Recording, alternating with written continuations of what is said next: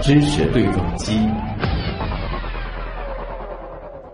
手机辐射，其实，在我们的新闻实验室当中呢，关注过好几次啊。这不，最近又有一篇实验报道在网上热传了。报道说啊，一项由美国政府支持的大型研究显示，受到手机辐射的雄性实验鼠更容易患上罕见的大脑和心脏肿瘤。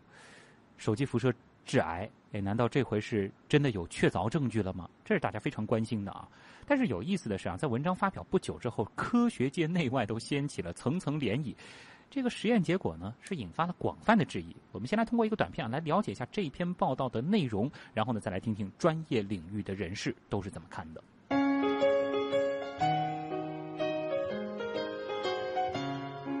据报道，这篇文章是五月二十六号发表在一个论文预出版平台上的，项目名字叫做“美国国家毒理学计划”，它是由美国食品和药品监督管理局 （FDA） 主导的。因为 FDA 也负责对手机辐射的危害进行监管。值得说明的是，这篇研究报告并不是最终研究结果，因为这项计划预计在2017年结束，目前只有一个阶段性结果。不过，这项研究却在科学界引发关注，原因是在研究结果中有不少令人费解的地方。比如，实验结果显示，在手机辐射的环境中，雄性实验鼠的癌症发病率有所提高，但雌性实验鼠并没有。而与没有接受手机辐射的实验鼠相比，接受手机辐射的实验鼠的平均寿命竟然更长了。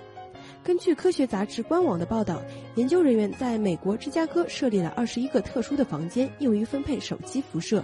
他们将九十只实验鼠按性别分为多个组，然后分别将它们放置于这些房间内，暴露在强度不同的手机辐射环境中，时间长达两年。之后，研究人员对实验鼠的身体进行检查，他们发现，在接受辐射的实验鼠中，百分之二到百分之三的雄性实验鼠出现了罕见的大脑肿瘤，百分之二到百分之六的雄性实验鼠心脏中出现了叫做血旺式细胞的肿瘤。而没有接受辐射的实验鼠并没有出现肿瘤，雌性实验鼠小组也没有出现什么异常。实验认为，接受辐射量最大的实验鼠患心脏肿瘤的比例最高。相比之下，大脑肿瘤的相关数据并没有呈现这种趋势。尽管实验看起来并不简单，但一些科研人员却不太买账。美国国立卫生研究院院外研究办公室副主任迈克尔·劳尔评价说：“进行实验的动物数量相对较少，这让人们担心这项研究结果可能是假阳性。另外，该实验也引发了一些质疑：以动物为研究对象的实验结果，在多大程度上能够平移到人类身上？”嗯，争议挺大的。对于这个实验的设计啊，很多人还挺认可的。那么，在手机辐射对动物的影响方面，这项研究呢，确实也是迄今为止最复杂的实验。那么，我们就先来看看这个实验本身啊。就目前我们披露得到的这些信息，关于这个实验的专业领域的人士，他们是如何看待的呢？我们现在就来连线一位医学院的在读博士啊，从科学实验的角度，先来谈谈他的看法。裴军，你好。哎，你好，主持人好，听众们好。嗯，那知道你经常也会做一些实验啊，先能不能从科学实验的角度来看一看啊这件事儿？你觉得这个报道当中披露出来的这些实验信息，能够得出手机辐射和癌症的相关性吗？嗯，首先我们看看这个实验的结论呢，我们现在这么就这么乍一听起来是很可怕的，好像说手机辐射确实是跟癌症有点什么样的联系啊？可是我们其实。除了关注一个，比如说实验结论之外呢，我们其实更应该关注的是整个实验的一个设计的思路、设计的实验的方法，以及它最后统计的一些方法，才能再决定这个实验结论的一个。在科学上的一个可笑性，这就是专业人士和普通人士可能看到实验关注的点是不同的。你们可能会关注它的这个实验的这个设计本身是不是会有一些问题，那这样他得出的这个结果可能就不那么有信服力了。对的，比如说手机辐射就这个领域的话，我们可能首先要考虑到的是一个辐射的剂量，嗯，就是它在这个给小鼠接受的这个剂量到底有没有一个，比如说他们行业的一个标准。我们比如说日常普通民众所能接受到的这样一个匹配，然后还有一个就是比如说实验鼠的选择上面，嗯也有关系。比如说在实验组跟对照组，就是这两组的小鼠能不能做到，比如说年龄啊、体质啊，或者是其他的一些，比如说性别等等的这样一些因素的一个匹配。只有在这两组有比较好的一个匹配度之后，我们才能够对这两组最后一个实验的结果进行一个统计跟分析。这个可能需要具体的到文章当中去再看，就是这个论文上要去再仔细的阅读。不过就是单纯就是看到这样一个实验结论的话，我是觉得我们要更加严谨的去推敲一下，它在这个实验设计上面有没有一些漏洞或者不足。这个里面很多细节都能决定整一个实验数据的一个可靠度。很好的思考，不能拿来主义。那么其实，在质疑声当中啊，也是提到了一些令人不解的现象，比如说这个雄性实验鼠的癌症发生率呢有所提高，但是雌性实验鼠并没有。还有呢，就是与没有接受手机辐射。的实验鼠相比啊，接受手机辐射的实验鼠，它的平均寿命竟然更长了。那么从你的个人观点来看，这个可能的原因是什么？就包括其实你一定也是拿小鼠做过实验啊。就是我们先来解答一下第一个问题啊。雄性鼠跟雌性鼠的一个在性别上的一个实验结论的差异，首先是性别差异肯定是存在的，这个是很明显的能够回答的一个问题，就是因为雄性跟雌性这两者的激素水平上本身就是存在一点差异的。嗯，比如说雌性的大鼠、小鼠，它们其实每个月都会像正常的女性一样，也会有月经，它们也会经历生育，这个肯定是有影响的。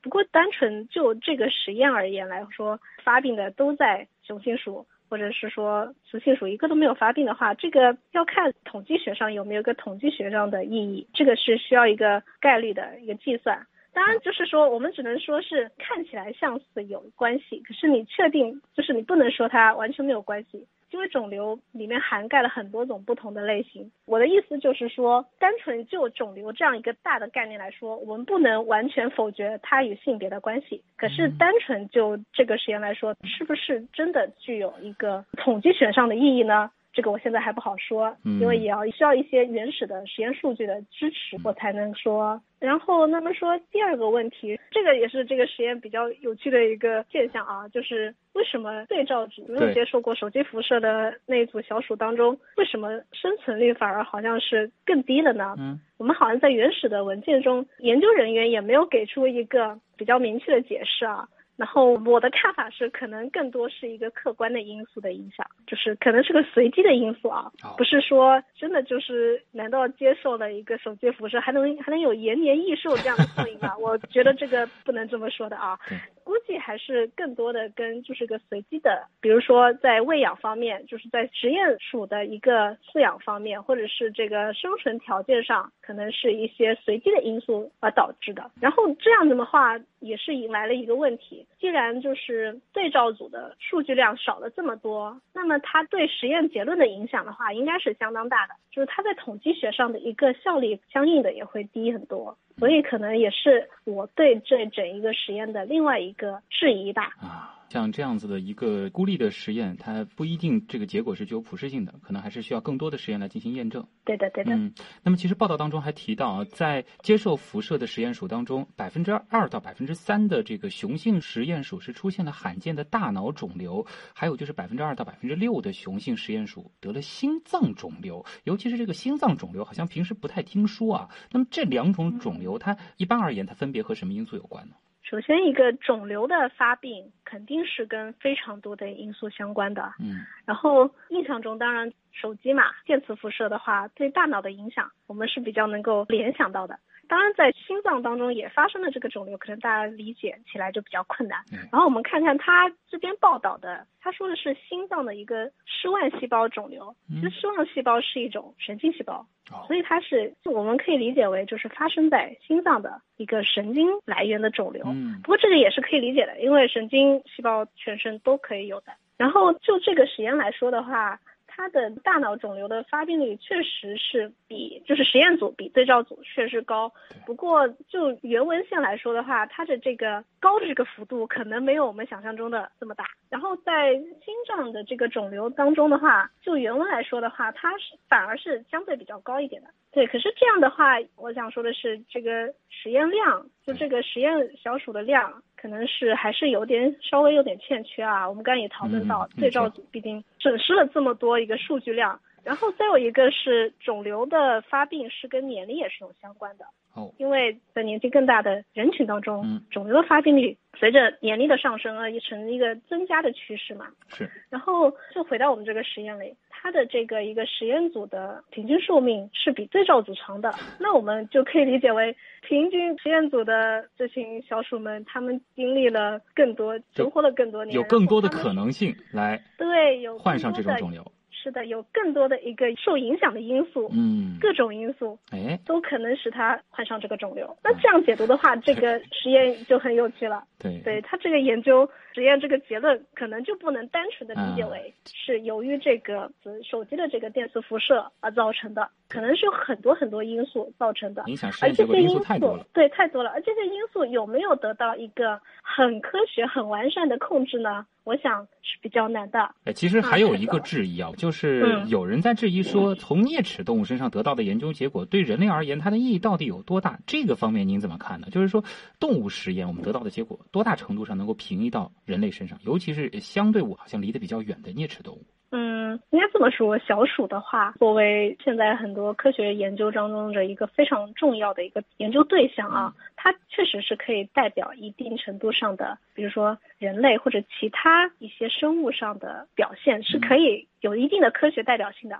然后，可是问题就在于了，比如说就电磁辐射这一个环节来说的话，人跟小鼠的体表面积、体重等等这些相差太大了，所以说我们。就对人身上而言，应该要做一个换算，也就是说，我们可能现在，比如说论文中用到的是一个人，就是正常人群一天当中可能接触到的一个电磁辐射，对于小鼠来说，可能就是一个致命的一个剂量。所以说，小鼠身上的实验平移到。就是投射到人身上，这个肯定是不能这么说的。嗯，就是我们从小鼠身上我们得到的一些实验结论，确实是可以给我们一些临床上的提示。就是可能，比如说在这个实验中得到了一些，可能是电磁辐射、手机电磁辐射跟肿瘤的发病这个微弱的关系，这个是一个提示。嗯，就是说我们可以最后在临床上多加注意，要继续研究，可能要进行更多的一些随访大人群、大数量的。一个人群的一个调查研究，才能得出最后一个，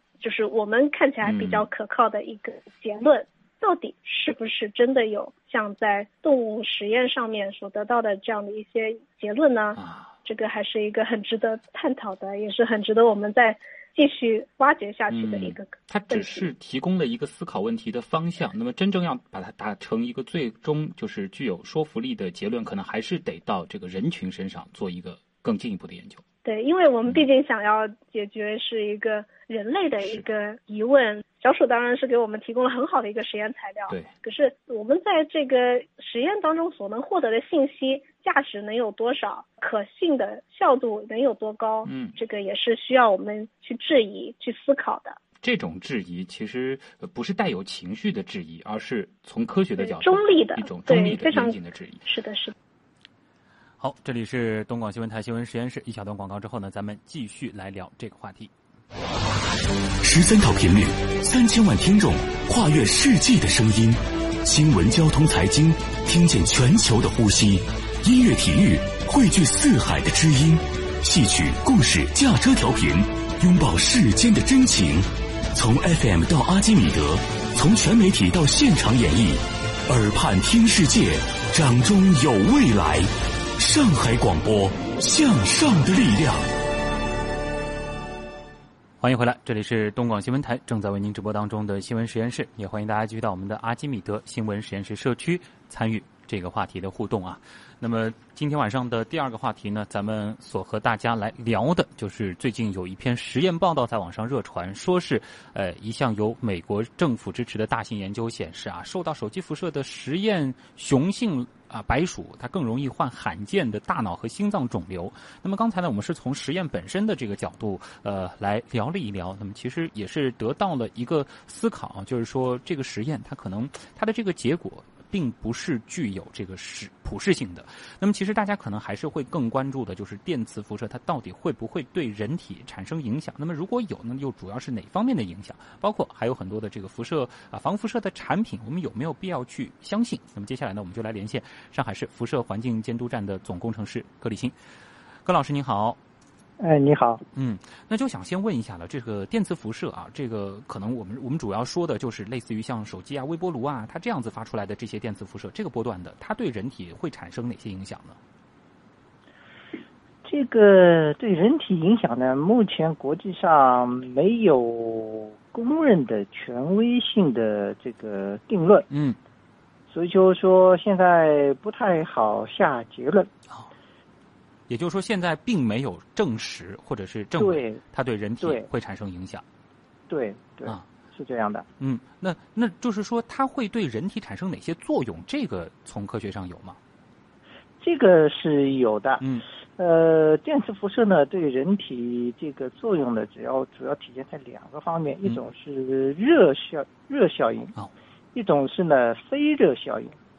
所谓热效应呢，就是说，呃，类似这个这个微波炉加热这种食物，嗯，也就是说，极性分子在这高频电磁场场下高频振动产生这个热量，对。那么人体呢里头也有好多这这个极性分子。那么你假如处在一个高频电磁场下下呢，是其实是跟这微波炉加热食物这原理是一样的。那么它也会是产生高频振动，产生一定的这个热量。嗯，这是属于热效应。啊，呃，非热效应呢，就是说，呃，不是呃产生制热这这种效应，因为就是说人体的。器官和组织呢都有非常弱的这个电磁场，它本身就存在的。那么你外加一个高频的电磁场呢，呃，可能会影响它本来存在的这种电磁场，那么就会对人体的功能呢，呃，产生这个一定的影响。这就是属于非热效应，主要就是这两类效应啊。那刚才您提到的这个第一类啊，我怕普通人听到以后吓一跳啊，这个还得了？我们这个就被这些电磁波像微波炉一样转一转，这个转的不把我的组织给转熟了。这个应该不是说这个我们在它呃这个边上就一定会有这样的这个很明显的影响吧？